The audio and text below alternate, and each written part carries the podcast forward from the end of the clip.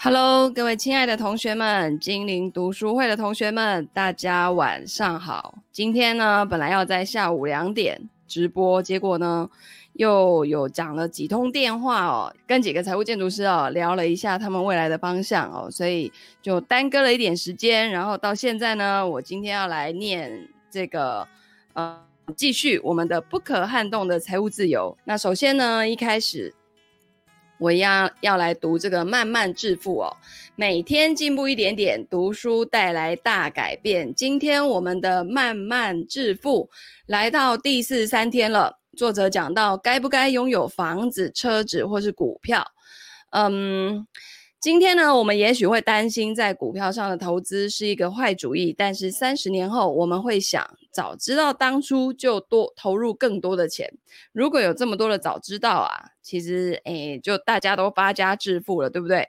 那我相信呢，现在大家很多人都在下班的途中哦，然后可以听我来念一念，你可能可以呃让自己呢忙了一整天下来，在这个金钱上、财务上哦，有一个小小的启发。好，那作者说呢，不管是汽车、房屋，或者是投资，我们都面临了一个重大的财务决定，就是我们想要成为拥有者吗？以汽车来说，那就意味着我们要去买一辆车，而不是租赁；以房屋来说，就要决定是究竟是买屋好，还是租屋就好呢？那至于投资的话，就是究竟要买股票还是基金？然后让我们呢成为相关公司的拥有者之一，还是去做一些更保守的投资，例如说债券、定存、活存，单纯只是把钱借出去，借以赚一点利息。那如果我们有足够长的投资期限，我相信大多数的人都希望成为拥有者。我们想要驾驶一辆新车，但是计划三年之后就换车，那么租车应该就会是比较好的选择。同样的，如果我们没有打算要住五年以上，我们呢，也许只需要租屋就可以了，因为投资期限呢就只有这么长，我们不太可能累积足够的资产升值来抵消在短时间内买卖所需付出的成本。哦，那。呃，股票方面呢，也是一样的哦。如果计划在五年内就要收回成本，也许呢，还是专注于保守的投资比较好，因为我们没有足够的时间来撑过股票价格的一次低潮。但是如果投资的期限够长，成为一个拥有者就很有意义了。不错，拥有一一座房子比租屋麻烦多了，拥有股票也比购买债券更让你神经紧张，但是报酬呢也大得多。买房子等于是把我们每个月生活费的一大部分锁定在当前的房价上，然后呢，我们最终会拥有一个完全属于自己的主要资产。同样的，长期下来，股票的定期报酬会比债券好得多。那汽车嘞？几乎每一种车都有贬值的问题，不过买车让我们有长时间拥有的选择，很可能是车贷付完之后许多年，这些年间呢，我们就不会有租车带来的各种费用的问题。OK，所以完全取决于你的这个时间要长还是短。那如果超过五年以上，就可以用拥有的方式，直接用买的。低于五年的，请用租的，好，然后做保守一点的投资。那比较时间比较长，高于五年的，你就可以做比较风险性的投资，就股票的部位可以多一点，好，那这个其实就是一种资产配置的概念了。所以接下来呢，我们要来进入这个不可撼动的财务自由，Tony Robbins 写的这本书，进入到第九章了。我好像又快要把一本书念完了哦。真正的财富哦，做出人生中最重要的决定。如果说这本书能帮你实现财务自由，我会为你感到高兴。但是说实话，我不认为这就足够了。为什么呢？因为有钱并不能保证你就是一个富有的人。任何人都能够赚钱，正如你在前几章当中所学到的。你需要的工具跟原则其实就非常的简单。例如说，如果你能够利用复利的作用，长期的留在市场上，明智的进行分散投资，然后把这个费用啊还有税保持在尽可能低的水准，那你获得财务自由的概率就会很高。如果你获得了财务自由，却仍然感觉不到快乐，那怎么办呢？许多人几十年来都梦想着成为百万富翁或者是亿万富翁，可是当他们最终实现了自己的目标的时候，他们会说：“啊，原来如此，啊，就这样而已哦。”相信我，如果你得到了你想要的，但仍然感觉不到开心，那你就真的完蛋了。当人们梦想要变得富有的时候呢，他们并不是在幻想拥有数百万张印有名人照片的纸钞。我们真正想要的是金钱相关的情感，譬如说，我们相信金钱会为我们带来自由。安全或是舒适，以及分享财富所带来的幸福。换句话说，我们追求的是感情，而不是金钱本身。那我不是在贬低金钱的重要性。如果呢，使用得当，它会从各方面让你的生活跟你所爱的人的生活变得丰富多彩。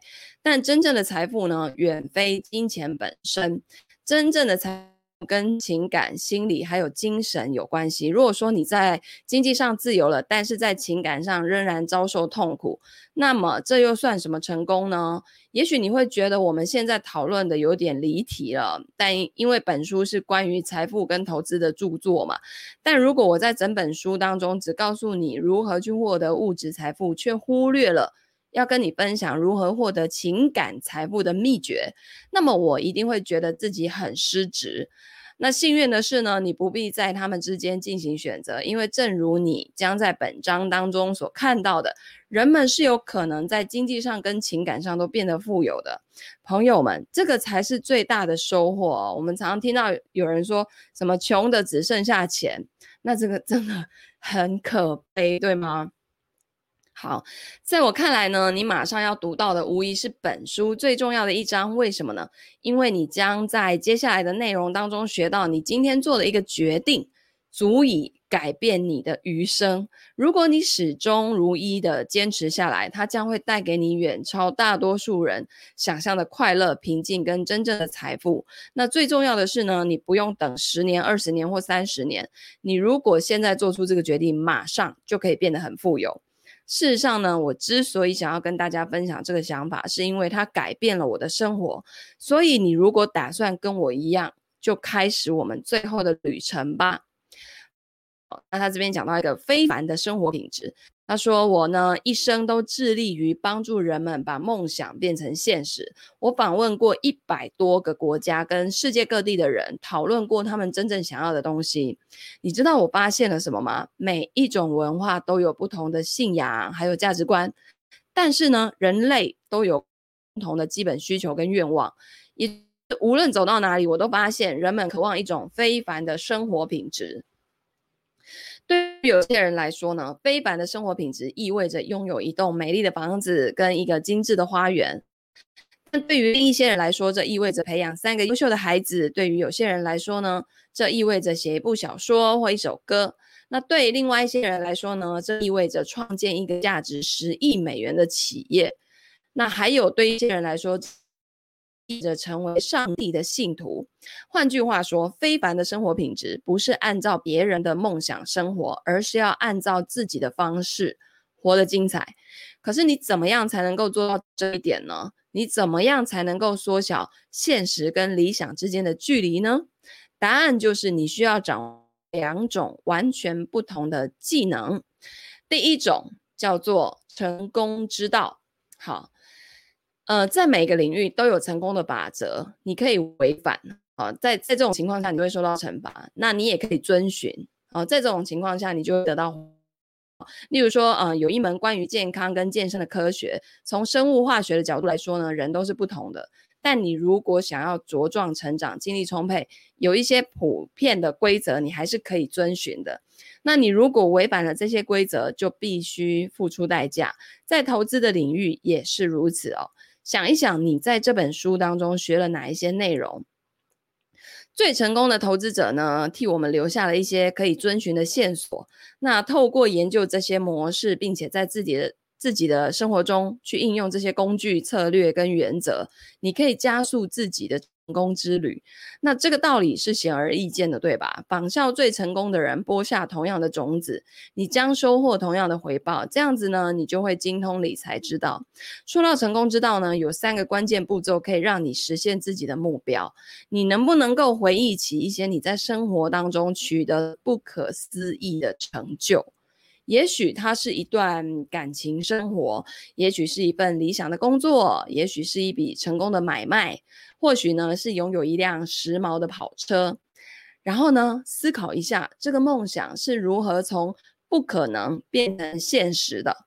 你会发现，通往成功的道路呢，需要遵循一个基本的三步走的过程。第一个就是，任何获得任何你想要的东西的第一步就是专注。记。力所到之处，境都会随之而来。当你把所有的注意力都放在对你真正重要的事情上，当你每天都一直在思考这些事的时候，这种强烈的注意力就会释放出一种强烈的欲望，然后帮助你获得原本无法得到的东西。它的原理呢，就在于大脑中有一个呃名为网状激活系统的部分。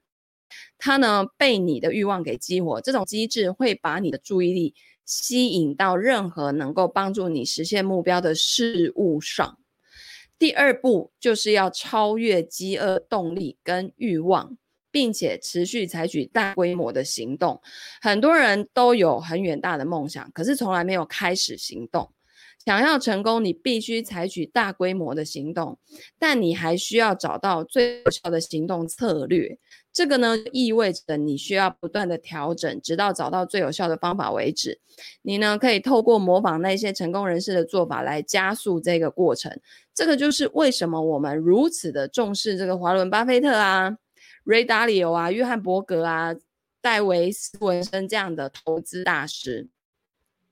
那如果跟这些正确的榜样学习，你可以用一星期的时间学会原本你可能需要花十年的时间才能够学会的东西。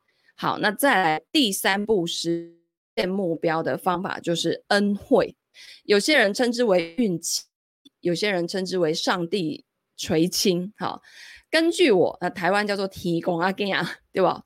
那根据我自己的经验，我想要告诉你的是。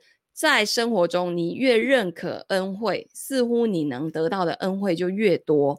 我惊讶的发现，深深的感恩之情给我们的生活带来了越来越多的恩惠。当然，你需要尽你所能的去实现你的目标，但是仍然有一些事情呢，是你无法控制的。即使即使你出生在现代社会，即使你生来就大脑跟心脏。即使你可以像同像互联网这样的现代科技所带来的巨大能量中受益，但是呢，这一切都不在你的控制之下，这些恩惠也不是你创造的。现在呢，你知道了成功的三个基本关键因素了，但是跟成功同样重要的就是，你如果啊想要创造非凡的人生，那还需要掌握第二项技能，这个技能就是我所说的满足的艺术。好，什么叫做满足的艺术呢？几十年来啊，我一直痴迷于成功之道，一心学习去掌控外部的世界，试图要找到方法，然后帮助人们实现突破，去解决所有的问题。但是我现在深信，满足的艺术是需要掌握的一种更重要的技能。为什么呢？因为你只掌握外部世界，而没有掌握自己的内心，是不能真正的。持久的快乐的，好，这个就是为什么作者说今天思考最多的是满足的艺术。好，底下要讲一个例子哦，价值八万六千九十万，对对对，八千六九十万美元的油画。正如我前面所提到的，我们每个人对于非凡生活品质的内涵都有不同的看法。换句话说，让你感到满足的东西，很可能与让我或是其他人感到满足的东的东西是不一样的，人的需要跟欲望是变幻莫测、千奇百怪。那我呢，跟好朋友史蒂夫·韦恩度过的那个难忘的一天，让我对这个呢有了深刻的认识。几年前，这个史史蒂夫在他生日的那一天打电话给我，问我说：“哎，你在哪里？”那幸运的是呢，当时我们都住在这个爱达荷州太阳谷的度假屋里面，所以史蒂夫呢就邀请我去玩。他对我说：“哎，你过来吧，我给你看一幅画哈。十多年来我一直渴望得到它，然后两天前在苏富比拍卖会上，我出价超过所有人，最终我买下了它，我花了八千六百九十万美元。”好。你能想象，当我即将看到我朋友梦寐以求的珍贵艺术品的时候，我是多么的兴奋吗？我当时想象的是那种你可能会在巴黎呀、啊，或是伦敦博物馆里面看到的某个文艺复兴时期的杰作。但是当我来到史蒂夫房间的时候，你知道我看到什么吗？一幅橙色的大正方形的油画，我简直不敢相信。我看了一眼，然后用开玩笑的口吻说。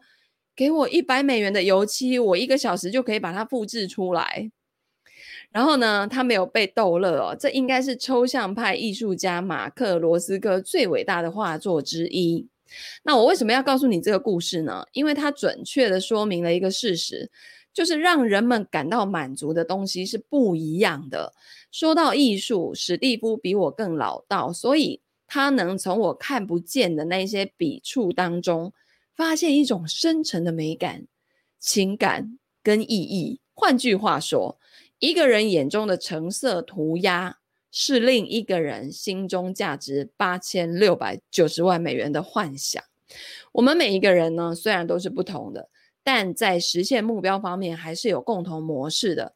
如果这个是你的目标，那么你应该要遵循什么样的行为准则或是模式呢？一。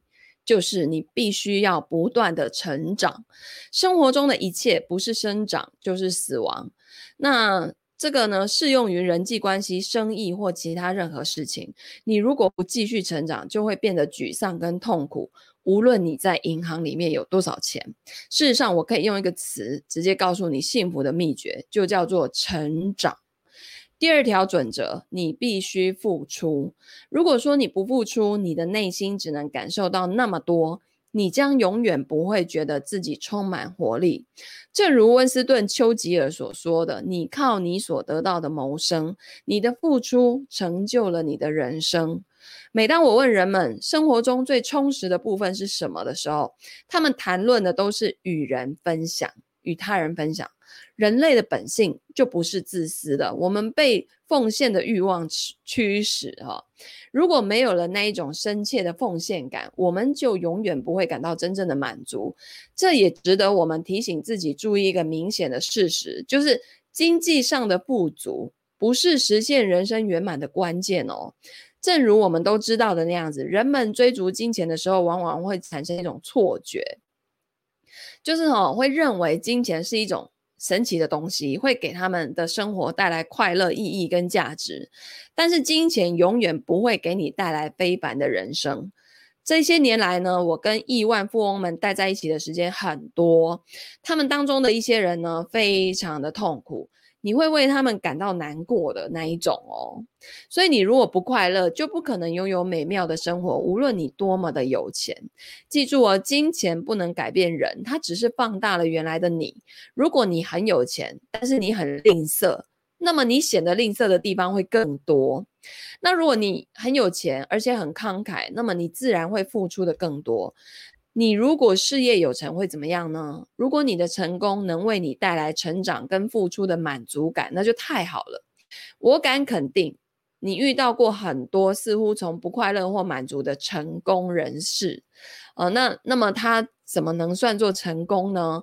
事实上，我坚信无法获得满足感的成功是最大的失败啊！我坚信。无法获得满足感的成功是最大的失败，对不对？好讽刺。好，让我们思考一下有关这方面的一个痛苦的例子啊。国宝级人物，他这边要讲这个一个例子啦。二零一四年，我们失去了一个我心中的国宝级人物——喜剧演员罗宾威廉斯。这个台湾人应该也都很有印象，对不对？罗宾威廉斯，他演过好多好多电影。那在过去的几年里呢，我跟世界各地的观众谈论过这位天赋异禀的奇才，我一遍又一遍地问他们同一个问题：在座的多，在座的有多少人热爱罗宾威廉斯呢？你如果只是喜欢他，就不要举手。只有他的狂热，这个。呃，嗯、这个字我不会念诶，只有他的狂热，因为是简体版的哈。反正呢，就是你如果只是喜欢，你就不要举手；但是你是很疯狂的喜欢他的，请举手哈。那你知道结果怎样吗？从伦敦到什么利马，从东京到多伦多，我去过的每一个地方呢，都有大约九十八 percent 的观众举手。也就是大家都很喜欢他，那罗宾威廉斯能算是功成名就吗？绝对是哦。他白手起家，但后来决定出演自己的电视剧，他做到了。然后他决定组建一个和睦的家庭，他也做到了。他决定赚到一生花也花不完的钱，他也做到了。他决定成为一名电影明星，他做到了。他决定呢要赢得奥斯卡奖，但不是靠滑稽的表演，他也做到了。他就是这样一个实现自己全部梦想的全才哟，然后他上吊自杀了。他在自己的家中上吊自杀，撇下了数亿名直到今天依然热爱他的观众。更糟糕的是，他撇下了妻子跟孩子，让他们悲痛欲绝。每当想到这个可怕的悲剧，我都会被这个简单的教训给震撼了。如果你不感到满足，那你就一无所有。罗宾威廉斯呢，取得了众多我们文化中极具价值的东西，包括名誉，包括财富。然而，尽管他天赋异禀，成就非凡，但是他永远不满足。他遭受了几十年的痛苦，试图透过酒精跟药物，有时候甚至滥用这些东西来缓解压力。在他生命的最后十日当中，他还被诊断出患有一种进行性神经系统混乱的疾病，叫做路易体痴呆病。他的妻子苏珊最近在医学期刊《神经病学》上面写道：“罗宾正在失去理智，他自己也意识到了这一点。你能想象他在经历自我衰退的时候的那种痛苦吗？”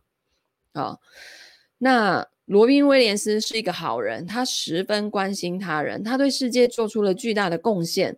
尽管长期跟毒瘾、疾病还有忧郁抗争，但最后他为每个人都带来了快乐，除了他自己。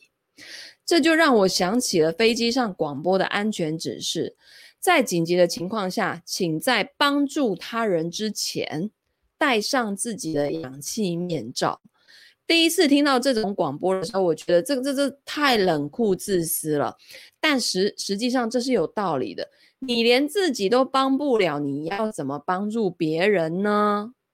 所以相信我，我知道罗宾威廉斯只不过是一个极端的例子。我不担心你会自杀，但是我看到很多人，甚至是最富有、最成功的人都错失了他们本应体验到的快乐还有满足。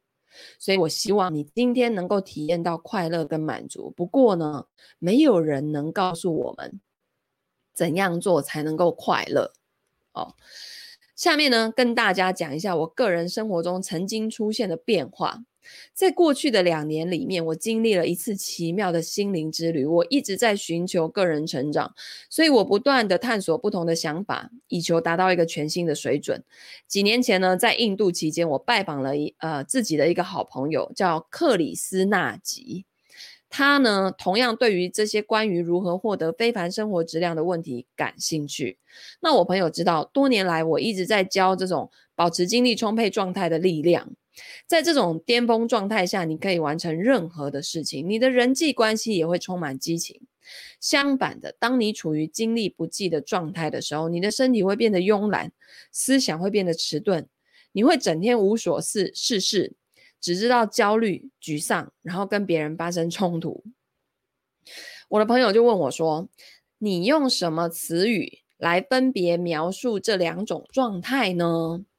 他解释说，在任何特定的时刻，人只能处于两种不同状态当中的一种，要么就是处于高能状态，这种状态也可以被称为美妙的状态；要么就是处于低能的状态，通常会伴随着内心的痛苦。那这种状态呢，也可以被称为痛苦的状态。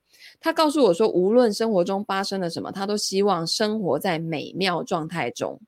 然后呢，我的这位朋友再次阐述了我跟其他许多人多年来一直倡导的思想，就是我们呢不能够控制生活中的所有事件，但是我们可以控制这些事件对我们的意义，也就是我们每天对生活的感受还有体验。透过有意识的选择生活在一个美妙的状态，我的朋友相信他不仅可以更好的享受生活。而且呢，可以为他的妻子、孩子，还有整个世界带来更多的希望。那我对他所说的话呢，就想了很久哦。因为现在呢，我是一个成功者。如果你正在读这本书，你可能也是个成功者。我们这些成功人士不认为自己在受苦啊，对不对？是的，我们只是有一点压力。好。事实上，如果你在两年前对我说我在受苦，我会嘲笑你的哦。我有一个天使般的妻子，四个引以为傲的孩子，完全的经济自由，以及一个激励我生命中每一天的使命。但后来我开始意识到，我经常让自己陷入痛苦的状态。例如说，我会感到沮丧、生气、疲惫、焦虑，或是有压力。哇，你看，连连 Tony Robbins 自己都会这样。起初，我认为这些情绪只是生活的一部分。事实上呢，我甚至使自己相信，我需要将这些情绪作为我前进的动力。但这个其实是我的大脑在捉弄我。问题是，人类的大脑并不是用来让我们感到快乐满足的，而是为了让我们能够生存下去。这个有着两百万年历史的器官。一直在寻找问题，寻找任何会伤害我们的东西，好让我们对抗他们或者逃避他们。如果我们让大脑这个古老的生存软软体来掌控一切，我们还有什么机会享受生活呢？在缺乏缺乏指导的情况下呢，人的思维通常以生存模式在运作，它不断地识别跟放大那些威吓我们健康的潜在危险。其结果，就是我们的生活中充满了压力跟焦虑。大多数人都是这样生活的，因为这是阻力最小的一条道路。他们根据习惯还有条件做出无意识的决定，接受自己思想的支配。他们认为沮丧啊、压力啊、悲伤跟愤怒都是生活中不可避免的一部分。换句话说，他们认为人生就是处于痛苦之中的。但是我很高兴的告诉你，还有另一条路了。这条道路呢，可以指导你的思想，让你的思维听从你的指挥，让你免受思维的限制。这个就是我选择的道路。我决定不再生活在痛苦的状态中，决心要尽我所能，让自己的余生都生活在美妙的状态里，成为人类所能成为的典范。毕竟呢，没有什么比一个有钱有势，但却喜怒无常、薄情寡义的人更糟糕的了，对吗？好，所以现在呢，在我们继续之前，让我们先澄清一下这两种情绪跟精神状态之间的差别在哪里哦。美妙的状态就是当你感受到爱、喜悦、感激、敬畏、嬉闹、安逸、创造力、动力、关爱、成长、好奇。或者是欣赏之情的时候，你就处于一种美妙的状态。在这种状态下，你知道该做什么，也能做正确的事。在这种状态下，你的精神跟心灵都充满活力，你会呈现出最好的自己。任何的事情都不是问题，一切都进展顺利。你不会感到害怕或者是沮丧，而会感觉身心合一。那什么是痛苦的状态呢？当你感受到压力、焦虑、沮丧、生气、郁闷、易怒、疲惫、气愤或者是害怕的时候，你就会处于一种痛苦的状态。我们都经历过这一类负面的情绪，尽管我们自己呢一直不愿意承认哦。正如我之前所提到的，大多数成功人士倾向于认为自己有压力，而不愿意承认自己感到害怕。但是压力只是恐惧的代名词。循着你的压力找下去，你就会发现自己内心最大的恐惧是什么？决定你处于美妙状态还是痛苦状态呢？你可能认为这主要取决于外部环境。你如果呢在海滩上面悠闲自得的吃着冰淇淋，就很容易进入美妙状态。但事实上，你所处的精神跟情感状态，最终都是你选择将注意力放在什么地方的结果。我呢，就给你举一个我自己生活中的例子啊、在过去的二十五年里呢，我每年都要在美国跟澳洲之间往返数次。现在我有幸拥有了自己的飞机，是的，它有私人飞机。啊，这个有点呢，像在空中有了一个高速飞行的办公室。不管它是好是坏，反正从此再也不会耽误工作了。但我现在依然清楚记得之前经常感受到的恐惧，就是。当我在飞往澳洲的商务飞机上面坐下来之后，心中会忐忑不安，不知道在接下来不能收发电子邮件跟短讯的十四个小时里面，我将怎么生活下去？没有我，我的企业怎么怎么能够生存下去呢？好、哦，他他在内心这样告诉自己。后来呢，在一个神奇的日子里面呢，当我坐上呃澳大利亚航空公司飞往雪梨的。航班的时候呢，机长自豪地宣布，飞机可以接入国际的网络。我身边的人们开始欢呼、鼓掌，互相击掌庆贺，就好像看见那个神灵显灵一样哦。我没有站起来手舞足蹈，但我必须承认，我在心里也鼓起了掌。然后在十五分钟的狂喜之后，你发生，你知道发生什么事吗？就是我们的网络直接断了。在接下来的飞行当中，一直就没有再连接上。也许这么多年过去了，这种情况仍然没有什么改变。那你猜乘客们的反应如何？我们就失望透顶啊！前一分钟我们还很兴奋，下一分钟我们就开始诅咒我们不幸不幸的命运啊、令人惊讶的是，我们的观点改变得如此之快啊！前一刻连上互联网看起来还是一个奇迹，现在却成了一种期待。